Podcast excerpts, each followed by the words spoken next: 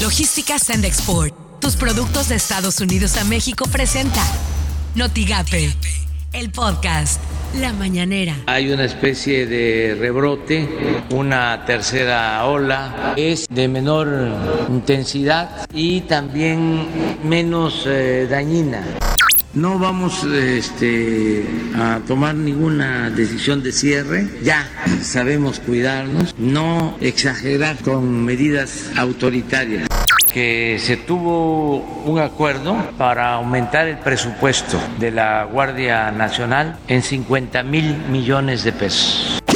Esto suena en Noticias MBS con Luis Cárdenas. En Francia, Emmanuel Macron haciendo un llamado a que la gente se vacune porque el movimiento antivacunas está creciendo en Europa. Y hay desde los que piensan que por sagrada sea la parte les va a crecer una antena de transmisión celular, hasta los que consideran que esa vacuna les va a modificar su ARN. No tienen idea de lo que es eso, pero ellos piensan que se los va a modificar y que bueno, pues los van a poder controlar vía remota con una aplicación por las mañanas con Ciro Gómez Leiva. En los primeros cinco meses del año, el gobierno de Andrés Manuel López Obrador destinó 2.602 millones de pesos a la inversión física en salud, que si bien fue 16 mayor, 16% mayor al monto programado, representó una caída de 45.6% frente a lo registrado en el mismo periodo del año pasado.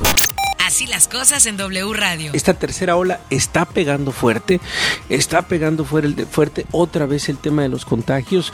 Cada vez más conocidos están, están contagiados. La verdad es que conocemos más historias cada día de contagiados. Eh, afortunadamente creo que en el caso de los vacunados, insistir si ha habido una diferencia en el porcentaje de mortalidad. Eso es un hecho. ¿Y ¿Por qué? Porque funcionan las vacunas. Imagen informativa con Pascal Beltrán del Río. Desde Veracruz, el presidente Andrés Manuel López Obrador insistió en que el próximo ciclo escolar arrancará el 30 de agosto con clases presenciales, llueva, truene o relampaguee, luego de criticar que México es uno de los países que más tiempo ha mantenido cerradas sus escuelas. Estas son sus palabras. Porque vamos a reiniciar las clases va a iniciar el nuevo ciclo escolar a finales de agosto. Llueve, truene o relampaguee. Editorial Notigape con Martín Cifuentes. Doloroso reconocerlo para quienes vivimos aquí, pero la estadística no miente. Tamaulipas se ha convertido en las últimas semanas en una de las entidades con la más alta rapidez de contagios. Aquí hay regiones como Matamoros o la zona conurbada del sur, Tampico, Maduro, Altamira, que son lugares densamente poblados y cuyos niveles de transmisión del virus están más arriba de lo normal.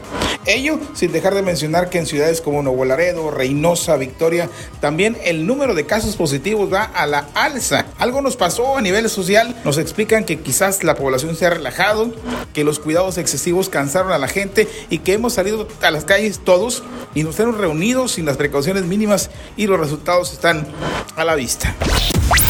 Estas son las portadas del día de hoy.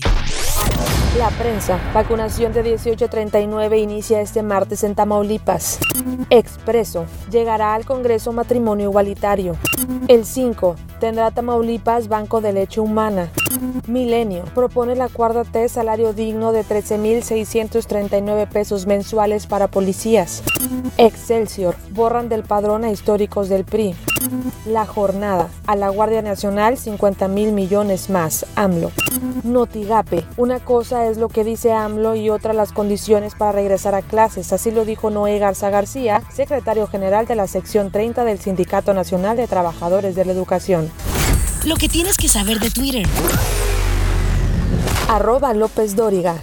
México ocupa el tercer lugar en el continente americano por muertes de COVID-19. Arroba el sol de guion bajo México. México supera las 60 millones de vacunas anti-COVID aplicadas.